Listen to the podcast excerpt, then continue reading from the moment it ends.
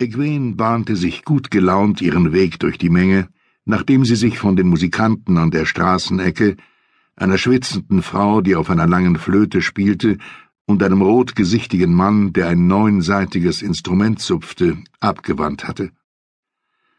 Die Sonne stand wie geschmolzenes Gold hoch am Himmel, und die Pflastersteine waren heiß genug, dass sie sich durch die Sohlen ihrer weichen Stiefel brannten.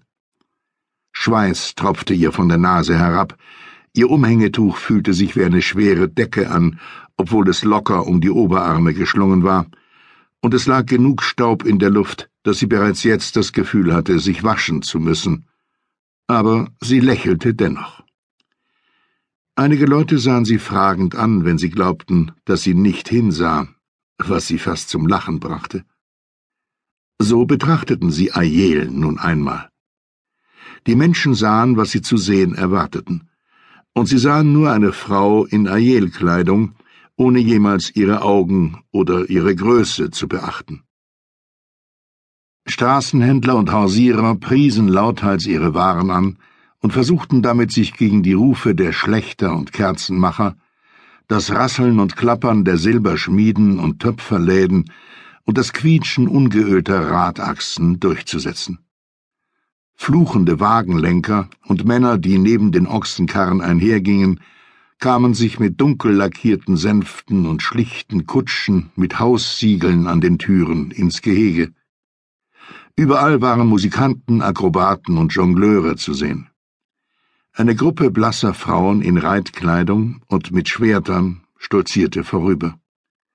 Sie ahmten das ihrer Vorstellung nach typische Verhalten von Männern nach, lachten zu rau und bahnten sich auf eine Art ihren Weg durch die Menge, die auf hundert Schritt ein Dutzend Kämpfe bewirkt hätte, wenn sie wirklich Männer gewesen wären. Der Hammer eines Hufschmieds traf klirrend auf den Amboss auf. Die Luft war von Murmeln und Tumult erfüllt, die Geräuschkulisse einer Stadt, die sie unter den Ajel fast vergessen hatte. Vielleicht hatte sie sie sogar vermisst. Sie musste mitten auf der Straße lachen. Als sie zum ersten Mal die Geräusche einer Stadt gehört hatte, war sie wie betäubt gewesen. Manchmal schien es ihr, als sei das Mädchen von damals mit den großen Augen jemand anderes gewesen. Eine Frau, die ihre kastanienbraune Stute durch die Menge lenkte, sah sie neugierig an. Man hatte dem Pferd kleine Silberglöckchen in die lange Mähne geflochten, und die Frau trug ebenfalls Glöckchen in ihrem dunklen, bis zur Taille reichenden Haar. Sie war hübsch und wahrscheinlich nicht wesentlich älter als Egwene, aber ihr Gesicht wirkte hart, sie blickte scharf um sich und trug nicht weniger als sechs Messer an ihrem Gürtel, von denen eines so groß wie das einer Ajel war. Sie war zweifellos eine Jägerin des Horns.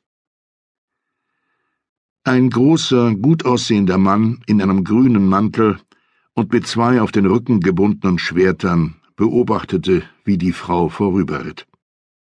Er war wahrscheinlich ebenfalls ein Jäger des Horns. Sie schienen überall zu sein.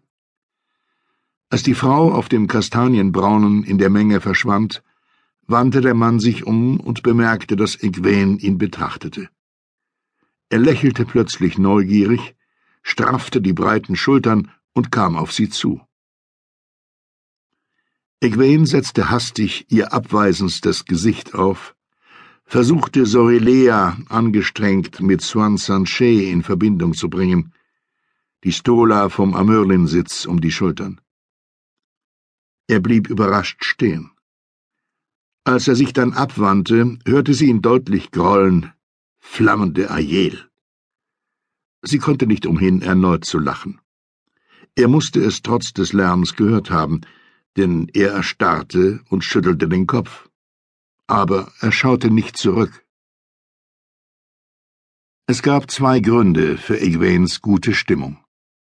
Zum einen hatten die weisen Frauen letztendlich zugestimmt, dass das Wandern durch die Stadt eine genauso gute Übung war wie das Wandern um deren Außenmauern. Sorelea schien am wenigsten zu verstehen, warum Egwene auch nur eine Minute länger als nötig unter Massen von Feuchtländern verbringen wollte, die sich innerhalb der Stadtmauern besonders zusammendrängten.